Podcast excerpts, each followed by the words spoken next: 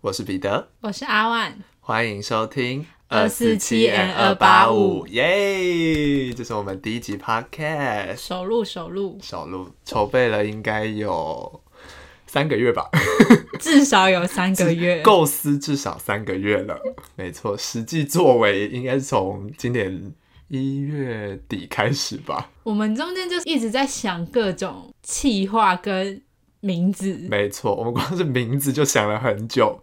那至于最后为什么叫二四七二八五，之后再告诉大家。对，之后来解密。没错，好的，那我们这个节目主要是会分享一些社会案件，因为阿万是一个热爱看社会案件的人，就是非常狂热，一天要看好几部的。甚至我们在开录前才刚看了一集日本的社会案件。因为我们为了要快速进入状况，所以我们就是呃看了一个，然后让我们全身灵都投到案件里面。然后，但是因为我们就觉得，如果只有录社会案件，好像有点不太符合我们的人设，因为我们两个人都是喜欢相约去咖啡厅讲八卦的人，就是喜欢讲一些有的没的啊。抱怨一下最近的生活啊之类，所以我们就觉得想要把这两件事结合。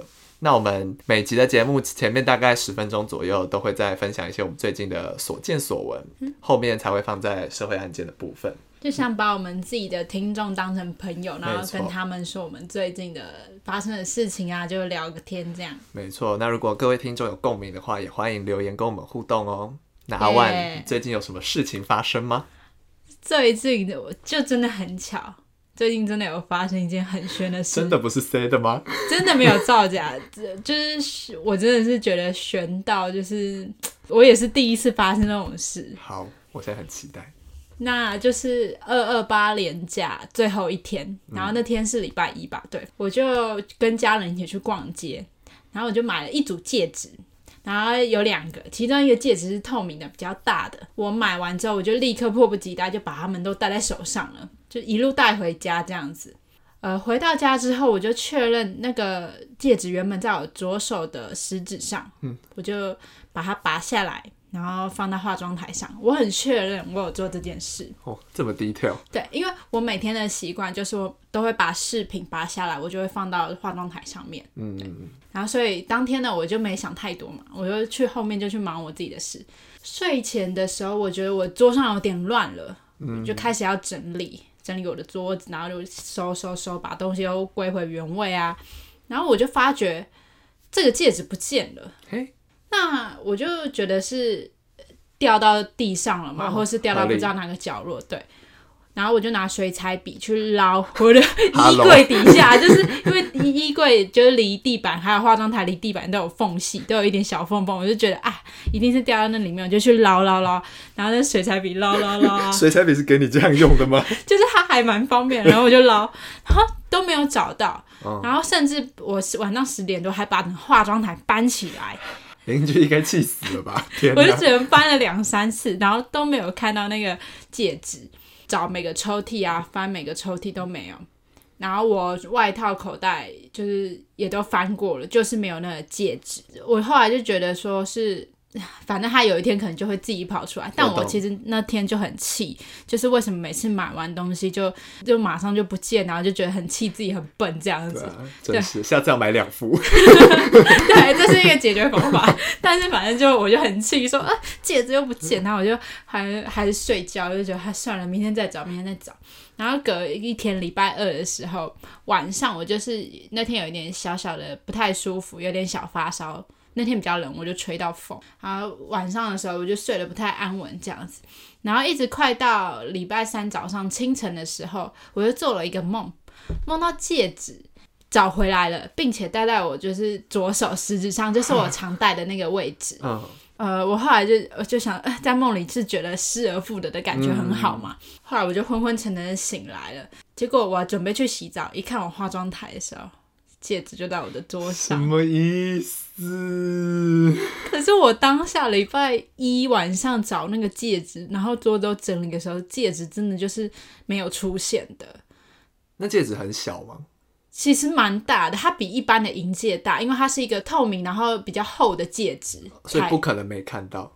对，它比一般的戒指的体积其实大蛮多的，因为它是厚的、嗯厚的材质。这样，我当下就是觉得吓到，然后我晚就有跟我妈确认说：“哎，是你有帮我把戒指找回来，并且放在桌上的吗？”我妈说：“没有，她没有做这件事情。好可怕哦！”就是我当下真的是觉得啊，好好悬哦，就是对，怎么会？因为我那时候还昏昏沉沉的嘛，然后结果一看到桌上有戒指，我整个人是清醒就眼睛就瞬间睁大的那一种。但后来就觉得，哎，把戒指找回来那也很好，这才是重点。所以所以后来我还是有继续戴，就也没发生什么事。我觉得如果更可怕的是，你一做完那个梦醒来，然后就发现戒指就戴在手上，那那那个我真的会立马要立刻去收金啊！真的要去收金啊！那个真的太可怕了。那我最近也想到一个，就是我前阵子做了一个梦，嗯对，但是放心，没有东西不见，东西都还在。好，反正就是我前阵子做了一个梦，那反正就是前那前面的梦其实都不太重要，然后就是做梦，然后梦梦梦梦梦，然后就醒来了，我就看到我房间的样子嘛，然后这时候我就想说，嗯，那应该就是醒来而已。但这时候我就突然发现我脚旁边的棉被被人像是用手轻轻的抓住，然后往上撩起来，嗯，好可怕、哦。但是我没有看到任何的手或什么东西，但是你就看到那个棉被被拉住一角，然后缓缓的升起，你的脚有露出来吗？我的脚就露出来。我因为我一开始是棉被是包住我的脚，然后我接下来就看得到我的脚了。这时候更悬的就来了，我开始感觉到，因为一般来说，如果有呃在电影里面看到如果有看不见的东西，如果走在你附近，如果它踩在沙子上，那个沙子是不是会有脚印？凹下去，凹。下去。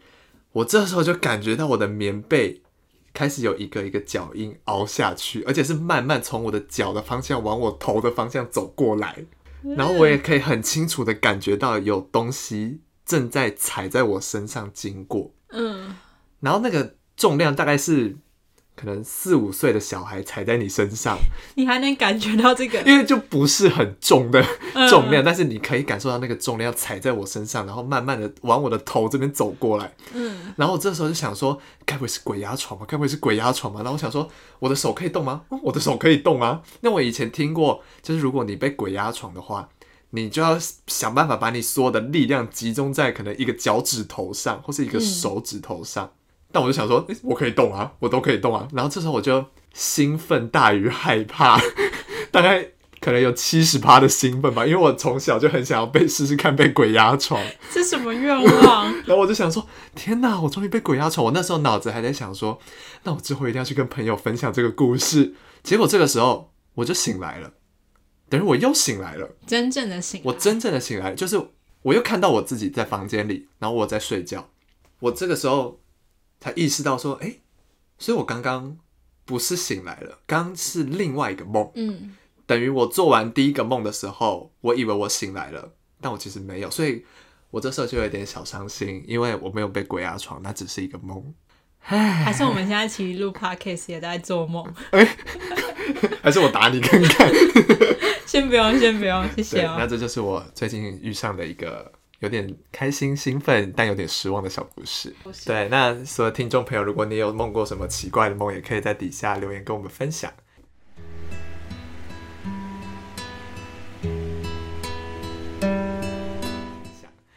那我们接下来就要进入今天的故事。今天是由阿万为我们主讲今天的故事。那这个案件呢，是发生在一九九九年的时候，然后是发生在香港，它叫做 Hello Kitty 藏尸案，然后也被收录在就是香港十大恐怖故事就是案件里面，是闹鬼的故事吗？也有这一个部分，但是重点是我觉得他是作案过程很残忍，就是很不人道的那一种。好，对，你会觉得其实如果人真的要坏起来的话，真的是你无法想象。对你想象不到。好，那这个被害人呢，叫做粉敏仪。之后故事为了方便，我会都叫他阿敏。阿明那年呢是二十三岁，然后他就是在一家夜总会当公关小姐。然后他在两年前，一九九七年的时候，就是为了筹奶奶的医药费，他就起了一个贪念，他偷了一名皮条客的钱。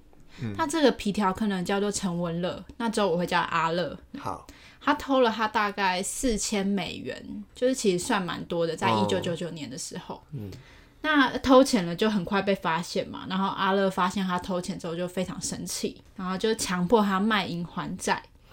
太坏了。然后这中间就是也不断就是升高利息，让他就是完全没有办法去还这个钱。到一九九八年的时候呢，其实阿敏还怀孕了，她跟她未婚男友嗯，就是呃虽然没有结婚，但他们就是都同居嘛，然后所以这已经是他第二个孩子。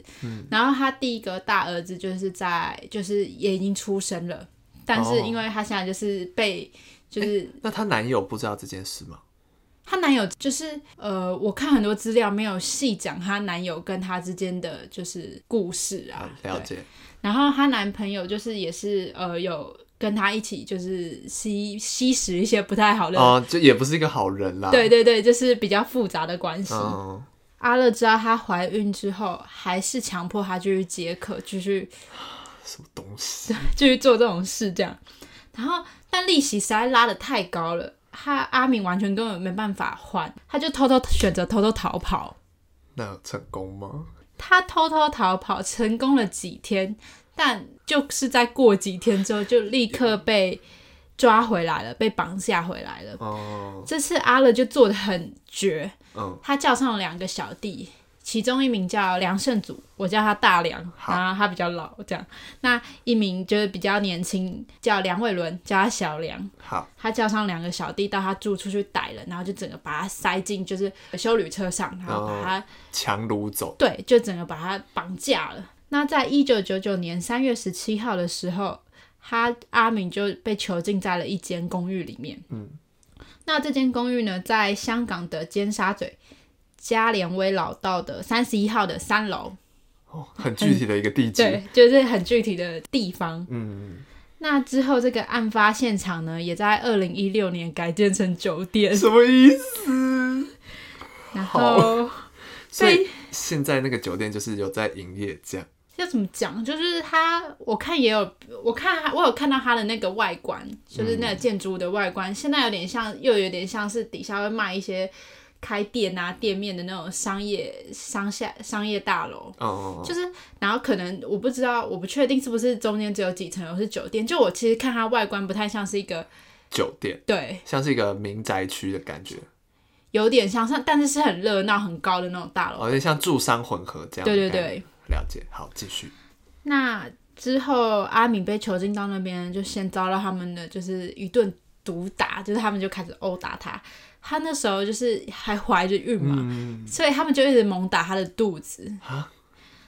然后阿敏就惨叫啊，然后还有殴打声，就那个整个这你可以想象，如果就是你的邻居发出这种声音，你一定会想说，哎、要报警嘛。嗯所以他们也是为了怕邻居就是起疑，他们就拿木板就把窗户都定起来，就是不要为了不要发出声音。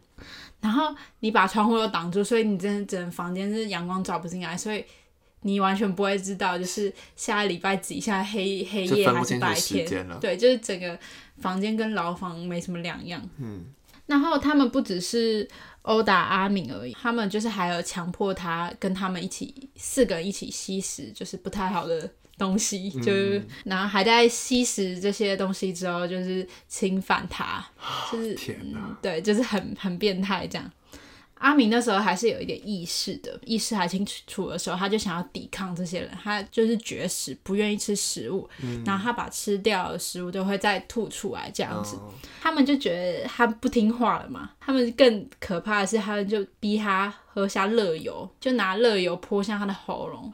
所以其实你这样整个食道啊，然后包括这边都都会烧伤，对，就是非常残忍。然后他在那些殴打他的伤口上还泼上辣椒油，什么东西？所以他整个伤口其实只会越来越恶化，不会有痊愈的一天。嗯，最恶心的是，他们还会逼他就是吃下他们的排泄物。天哪，就是对，就是我当他看到这个，我真的也是觉好得，不舒服哦。对，就是怎么可以有人做这种做得出这种事？然后呢，他们不止在他伤口上有泼辣椒油就算了，他们还会拿烧融化的，就是塑胶再滴在他的伤口上，就是让他整个痛上加痛的那种感觉，并命令阿敏哦，要在滴这些就是塑胶的时候，要发出笑声，要表现出很开心，他是愿意做这件事的那种。天哪，什么意思？所以从这这段来看，就是他们应该三个人就是有一定程度的心理变态，跟有什么反社会人格吗？是吗？就是心理变态，然后加上发生，对，就是他们已经对这种事就是画面感觉很无感了，就还反而还觉得很有趣。他因为之后阿明还是一直有在跟他们吸食毒品嘛，然后导致就是神志有点不清了。他就会在意识不清的时候，他就会用自己的手去挑那些已经烧焦的伤口，嗯，就是呃，所以你的疤就是已经黑了嘛，然后他就在挑，一直在挑，就见血，然后又开始溃烂这样子。他们觉得阿勒发，他们反而觉得这样看不下去，就是看他一直剥自己的伤口，他们觉得不。不想再看，对，不想再看到这种画面了。他就用电线绑住他的双手，就为了去阻止他不要去挑自己的伤口。但只要电线一有微微松动，阿敏还是忍不住就去挑，就会去挑。因为他这时候已经神志不清，对他已经就是意识就是模糊了。嗯，最后呢，他他们又受不了了。阿敏就是一直挑伤口，他们就拿杆管子去打他的双手，把他的手都打骨折了，双手都骨折。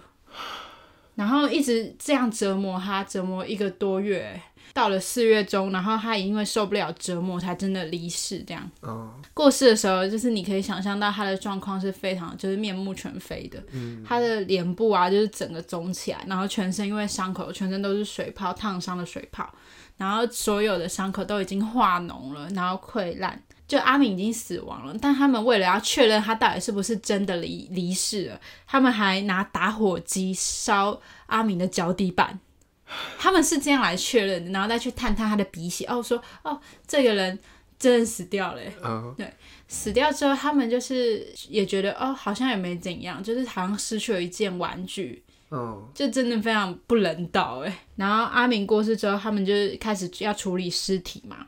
他们先是肢解了身体，然后肢解完后，他们会在浴缸放血，然后这个祖先阿乐啊，还把内脏就是都烫熟。他们心里，我觉得心理素质很强大的是，他们还曾经拿煮过尸体的筷子来煮面吃，好可怕哦。然后煮过的就是。呃，尸尸体啊，尸块，他们就分在各个垃圾袋，然后拿去垃圾，就是收垃圾的地方丢弃这样。然后他们就是期间还有一些未处理的内脏，他们无法解决的内脏，他们就是全部往窗外丢，丢到屋檐上。所以屋檐上就是别人的尸体，就是有小部分的是他们找不到地方丢，哎，然后就想着随手一抛就抛到窗外。就是很大胆啊，这种行为很大胆，完全没有任何的觉得这件事有错或是什么。对他们就是完全就是呃是非常冷血。嗯，然后最后呢，最重要的是有一个头颅，就是阿敏的头颅还没有被处理掉。阿阿乐也才就是也是跟之前一样把头颅都烫熟，但是他没有烫到，因为一头颅其实应该也算大，然后上面还有头发什么，所以也没有烫的很熟，就是还是半生不熟的状态。然后他就把它塞到了就是呃一个 Hello Kitty 美的美人鱼娃娃里面，对，然后他们就把棉花都就是拿出来啊，然后再把它塞回去，然后再缝。那其中阿乐在烫这个头颅的时候还很。变态的说了一句，说用粤语说一句，乖乖不要动，我帮你打扮。就他完全不把人当做人的那种感觉。那个 Hello Kitty 娃娃就是也都一直留在这个房间里面，里面就是有一颗头颅。那其实因为阿敏的就是离世，其实并不是有人去找他，他的家人去找他才被发现的，反而是有一个叫阿芳的女孩去揭发的。阿芳对阿芳呢是小梁的女友哦，然后他揭发的原因是因为他每天都做着相同的噩梦哦。阿敏来找他了，对阿敏来跟他索要头颅的噩梦哦。那到一九九九年五月二十四号的时候，他就忍不住，他就把就是像因为他是其实在孤儿院长大的，育幼院长大，嗯，他就是。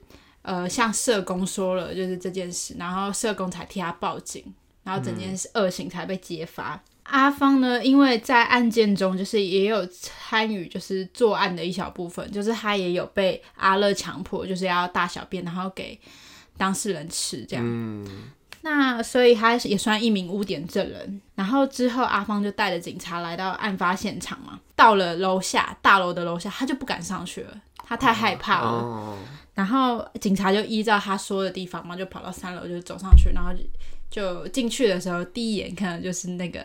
Hello Kitty 的娃娃，对他第一眼就看到，然后就有渗出一点血水啊，然后上面有尸虫啊，嗯，就是那你当打开之后看到头颅就知道啊，这里就是真的发有出对事，对。之后呢，就是开始调查嘛，但其实很多东西都已经被他们丢弃了，也都找不到。对啊，像那个丢到窗外去的，那是三人还是就是还是要进行庭审嘛？嗯，那三人接受庭审中，然后都被判了就是终身监禁。其中阿良跟小梁的上诉，他们就是要求上诉，然后都被驳回了。怎么可以让他们上诉呢？对，然后只有大梁就是因为在重新新审查的时候，就是有认罪。嗯然后其实当下他其实是呃案件发生，他可能有去先去自首，哦，就可能有什么悔过对的感觉，然后所以就改判了十八年，然后并他已经在二零一四年四月的时候出狱了。我真的觉得这种做出怎么可以？对啊，这是怎么可怎么可以还让他就是就是在社会上，我真的觉得啊、那在此案被揭发前的时候，呃，因为味道太重了。嗯，就是呃，有一名女警，就是叫做冯小燕，她曾经有因为就是邻居的抗议而到场就是查看这样子。嗯，其实他期间就是查看的时候有跨过那个 Hello Kitty 的娃娃，但他当下没有觉得异常，他就只是稍微看看，但有还有跨过那个公仔，嗯然后他就是就就离开了。哦，他等于就是看看而已。对，，他就只是看看，然后说啊没有什么问题，然后他就离开了。那事后呢，他就在二零零零年的时候九月，因为感情问题而自杀身亡了。嗯，就是大家觉得这也是比较灵异的部分，就是可能是因为他有跨过那个娃娃吧。但其实哦原因，但其实我觉得两者相有点有一点牵强，我觉对得。，但他也是大家也说这是灵异的一部分的。嗯嗯，那关于那个大楼呢，就是像现在改建成酒店嘛，它其实有很多蛮多灵异的事件发生。先讲一下一个比较比较恐怖的是，在审讯期间，然后辩方律师啊就为那个被告说，哎，没有啊，他们只是。呃，非法处理尸体，然后这个部分应该不用多谈的时候吧，呃，法庭上的灯光就开始闪烁，哦，就开始一直出闪闪闪，好像在好像在有点在索命跟无声的抗议。对，，有点抗议的那种感觉。然后大家全部当场人就吓傻了，对。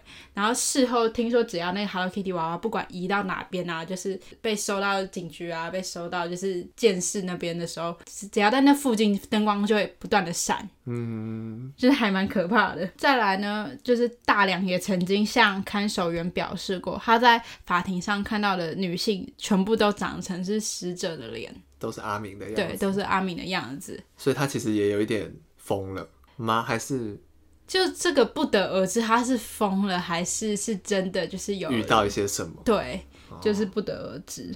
那发生凶案的这个大厦呢，也会很多就是不寻常的事件啊。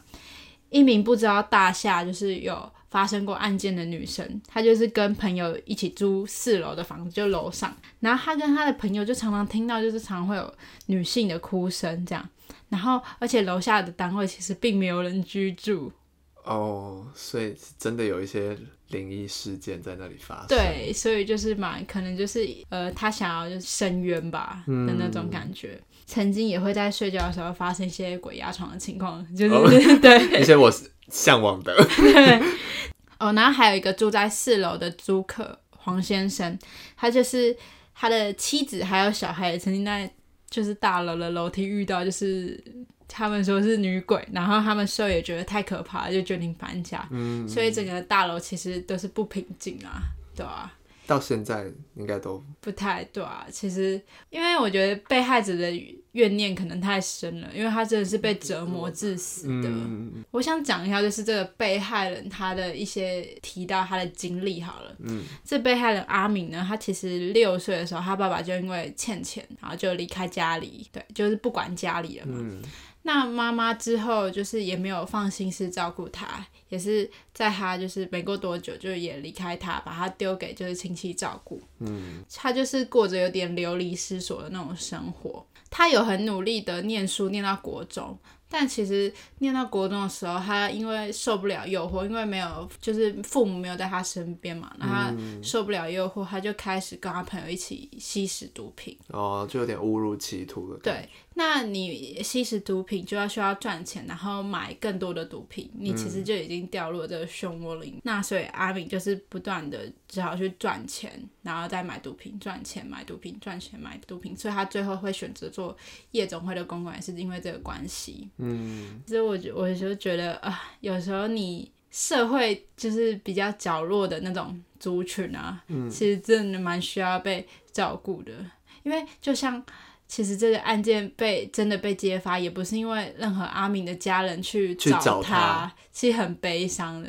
是反是有证的，不然阿明什么时候会被发现，其实大家都不知道、欸。哦，就这是我觉得比较感慨而。且可能如果再久一点，那个 Hello Kitty 也被处理掉的话，说不定真的没有被找到的一天。世界上就真的没有人知道他消失，而且他还有一个就是哎，两岁大的儿子。他还有一个小孩，那个儿子他们没有细讲说，一次我只我只看到案件就是事后有人说儿子就是接给他的亲戚就是照顾儿，就是好像是男友的妈妈照顾儿。哦，但男友中间也都没有男友中间好像有因为也是吸食毒品被抓去乐界，哦，所以男友自己都是因深陷一些危险危机中，所以他可能也没想那么多吧。对啊，但我就觉得很感慨是，就是没人发现他的话，那怎么办？嗯，的那种感觉。我觉得这种案件就是我第看了第二、第三遍的时候，就就有点小难过的，有点小哽咽的那一种，就觉得好还蛮悲伤的，而且还是被这样被这样坏人这样折磨，觉得就是不把不把人命当命啦，对啊，好沉重的故事哦 啊，沉重到我现在不知道怎么做结尾。啊，没办法保持一种轻松的心情对，情。跟我们刚开头的心情完全不一样。那不知道大家听完之后觉得怎么样？那这大概就是我们今天的故事。往后每一集的模式也都会这样，前面会很亢奋的分享一些事，后面就会进入一些沉重的部分。对，但我们会尽量就是呃，结尾就是。沉重到讲不不下下去了，欸对对啊，我们第一集就这样。